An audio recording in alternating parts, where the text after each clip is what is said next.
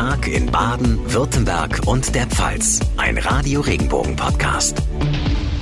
Hallo zusammen und herzlich willkommen heute am Dienstag, den 5. Juli zu einer neuen Ausgabe unseres Infopodcasts. Mein Name ist Barbara Schlegel. Ich freue mich, dass Sie einschalten. Sonne satt, sommerliche Temperaturen und trotzdem denken viele gerade mit Sorge an den kommenden Winter. Denn es ist alles andere als klar, ob wir bis dahin ausreichend Gas haben werden. Die Bundesregierung wappnet sich weiter für eine Zuspitzung der Energiekrise. Das Kabinett hat kurz vor der parlamentarischen Sommerpause noch eine Änderung des Energiesicherungsgesetzes beschlossen. Bundeswirtschaftsminister Robert Habeck. Es ist kein Geheimnis, dass wir uns in einer außergewöhnlichen Situation in Deutschland und in Europa befinden. Es ist durch die Ereignisse der letzten Tage, Wochen und Monate nochmal notwendig geworden, bestimmte Nachjustierung, Scharfstellung und Erweiterung vorzunehmen. Der Staat bekommt Möglichkeiten, je nach Situation schnell eingreifen zu können. Notfalls mithilfe von Verordnungen, ähnlich wie in der Corona-Krise. Aber er kann durch die Änderungen auch Unternehmen besser helfen. Natürlich ist die Situation eine angespannte. Die Mengen an Gas, die zu vergleichsweise günstigen Verträgen aus Russland bestellt wurden, kommen teilweise nicht. Die Verträge, die die Unternehmen haben an Stadtwerke, an Industrie, müssen bedient werden zu den Preisen, die damals abgesprochen wurden. Und wenn die Unternehmen jetzt das Gas nachkaufen müssen zum, auf dem Spotmarkt zu den jetzt ja immens hohen Preisen, gibt es ein Minus. Das ist das Problem. Dieses Minus können Unternehmen eine Zeit lang aushalten, aber sicherlich nicht grenzenlos. Und deswegen muss man ein bisschen schauen, wie sich die Situation entwickelt. Und was ist mit uns Verbrauchern? Wenn Gas für mehr Geld beschafft wird, zahlen wir also am Ende mehr? Frage an Zoe Tassovali aus der Radio Regenbogen Redaktion. Nein, also noch nicht zumindest. Wir befinden uns zwar in der Alarmstufe vom Notfallplan Gas, der Bund will aber erstmal verhindern, dass die Unternehmen diese hohen Kosten direkt an uns Verbraucher weitergeben. Die Frage, die ich mir stelle, ist aber, wie lange wird das denn so gehen? Wenn es doch notwendig sein sollte, dass die hohen Preise weitergegeben werden, kann der Bund an diese Regelung nochmal drangehen. Also das ist der Knackpunkt. Beobachten und schauen, wie sich die Lage entwickelt. Die hohen Preise kriegt ja auch der Handel zu spüren. Der befürchtet jetzt für die zweite Jahreshälfte deutliche Umsatzeinbußen. Wie schlimm ist die Lage dort? Ja, die Angst steigt aktuell überall, auch bei den Verbrauchern. Jeder Vierte hat laut einer Umfrage Angst, dass er mit seinem Geld wegen der hohen Preise nicht auskommt. Deswegen gilt ja auch bei vielen derzeit Sparen statt Shoppen. Für den Handel bedeutet das, es kaufen weniger Leute ein. Ein weiterer Grund, dass dort mit Umsatzeinbußen gerechnet wird, ist, dass unser Geld wegen der Inflation aktuell nicht so viel wert ist. Also auch wenn die Geschäfte vielleicht ähnlich viel einnehmen, ist es am Ende wegen der Inflation ein Minus. Danke, Zoe, für die Infos.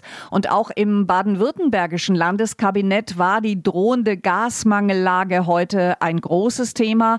Ministerpräsident Winfried Kretschmann warnt vor dramatischen Folgen. Er befürchtet, dass zahlreiche Unternehmen, die Gas für ihre Produktion brauchen, im Ernstfall womöglich ihren Betrieb einstellen müssten. Da geht es notfalls um Tausende von Arbeitsplätzen.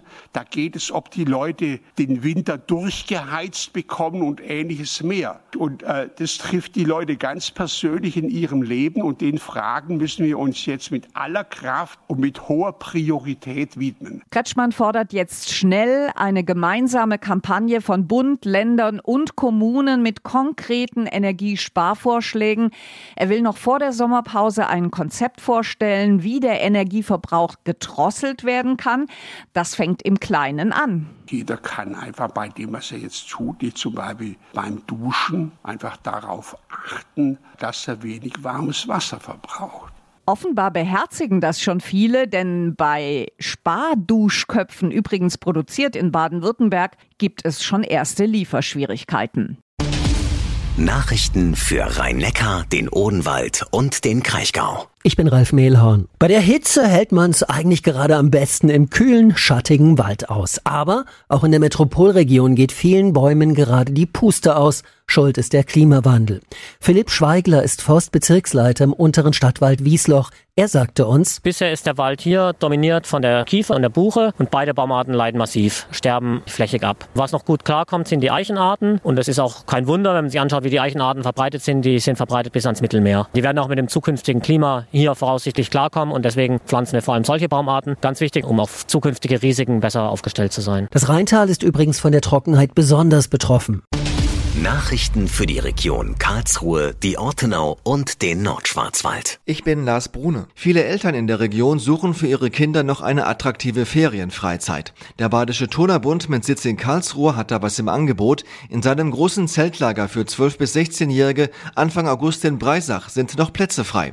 Helfer Steffen Rohnstock. Wir sind ein ziemlich sportliches Lager, wir sind echt ja, sportlich durchaus unterwegs, haben aber auch Programmpunkte, bei denen man gemeinsam eine gute Zeit hat. Kombiniert mit einem Schuss Abenteuer unter freiem Himmel zu schlafen, das Lagerfeuer knistern zu hören. Ich glaube, entsteht eine ganz coole Kombi, die wirklich lohnenswert ist und die es wahrscheinlich auch einzigartig macht in dieser Größenordnung. Anmeldungen für das Zeltlager sind noch bis Sonntag über die Homepage des Badischen Turnerbundes möglich. Nachrichten für den Breisgau, den Südschwarzwald und das Dreiländereck. Ich bin Tanja Burger. Flächendeckend Tempo 30. Das lehnen 67 Prozent der Bürger in Freiburg und im Umland ab. Das ergab eine Umfrage des ADAC Südbaden. 65 Prozent können sich auch nicht vorstellen, aufs Auto zu verzichten. Dazu Florian Kurt, Leiter vom Stab Mobilität Freiburg. Wir werden in der Zukunft also weiter Bus und Bahn, aber auch das Fahrradnetz und auch den Fußverkehr ausbauen. Und das alleine wird deutlich nicht reichen, um die Klimaziele zu erreichen. Wir werden auf der anderen Seite auch mäßige Einschränkungen im Straßenverkehr, sei es hinsichtlich Tempo, sei es hinsichtlich Parkraum, sei es hinsichtlich Parkgebührenhöhe, Bewohnerparken und so etwas vornehmen. Großer Medienrummel heute im Karlsruher Zoo. Grund war der Besuch von zwei Legenden des deutschen Fernsehens. Frank Elstner und Thomas Gottschalk haben dort eine Wette eingelöst, die sie in der letzten Wetten das Sendung vergangenen Herbst verloren hatten. Ihre Aufgabe war es, Schulkinder durch den Zoo zu führen. Es war seit Jahren wieder mal ein botoxfreier Termin.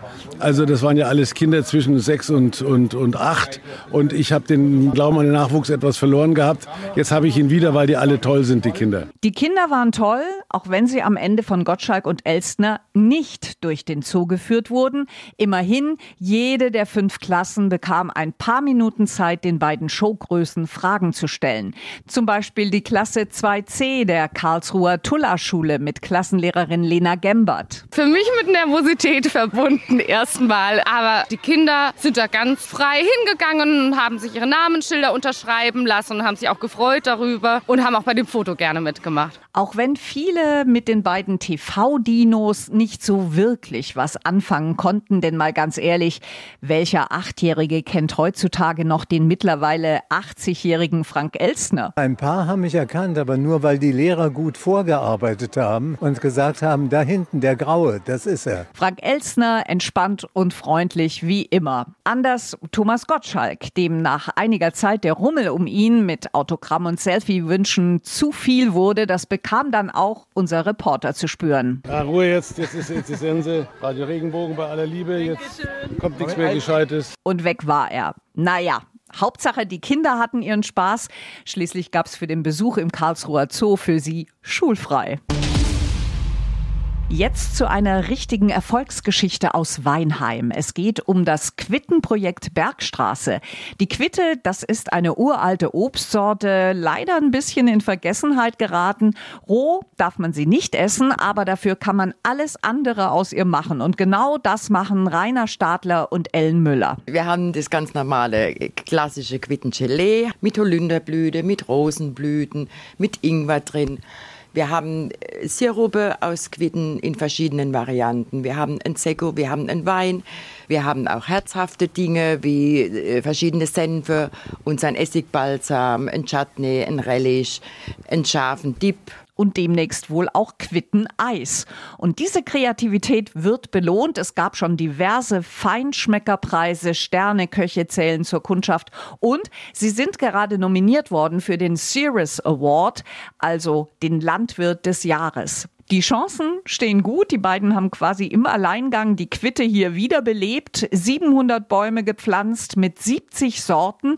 Da hilft es, dass die Quitte gut kann mit Hitze und Trockenheit, sagt Rainer Stadler. Die ist irgendwo in sehr kargen Regionen unterwegs, wächst als Strauch, blüht und trägt sogar im ersten Jahr schon. Die Quitte verträgt keine Staunässe. Man merkt es dann immer, wenn wir mal so vier, sechs Wochen hatten, die extrem trocken waren, dann entwickeln sich die Früchte nicht. Die stagnieren in ihrem Wachstum und wenn es dann mal regnet, dann explodieren die förmlich. Tolle Geschichte. Das Quittenprojekt Bergstraße in Weinheim, frisch nominiert für den Preis Landwirt des Jahres. Ob sie den Titel in die Rhein-Neckar-Region holen, entscheidet sich Mitte Oktober.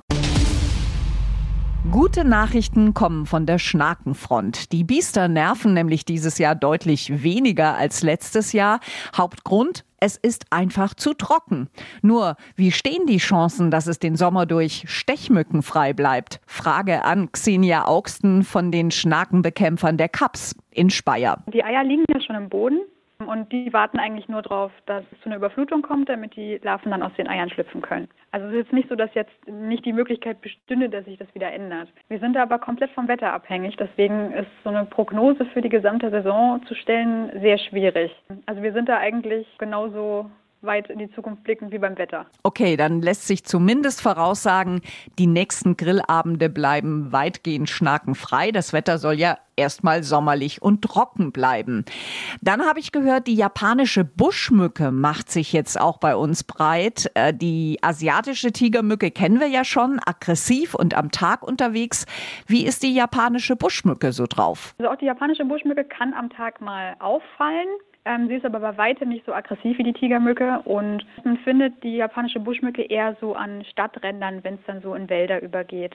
Und die japanische Buschmücke brütet auch sogar ganz gerne so ja in Felsauswaschungen von so ruhigeren Bachläufen. Also das macht die Tigermücke zum Beispiel gar nicht. Die ist da komplett städtisch und an uns angepasst. Ich nehme mit, nicht so aggressiv. Danke für die Info. Die aktuelle Schnackenlage bei uns in der Region ist entspannt. Und damit komme ich zum Ende der heutigen Ausgabe. Ich würde mich freuen, wenn Sie unseren Infopodcast Der Tag in Baden, Württemberg und der Pfalz abonnieren würden. Das geht ganz einfach auf jeder Podcast-Plattform. Mein Name ist Barbara Schlegel. Ich bedanke mich herzlich für Ihr Interesse. Wir hören uns morgen Nachmittag wieder mit der nächsten Folge. Bis dahin eine gute Zeit.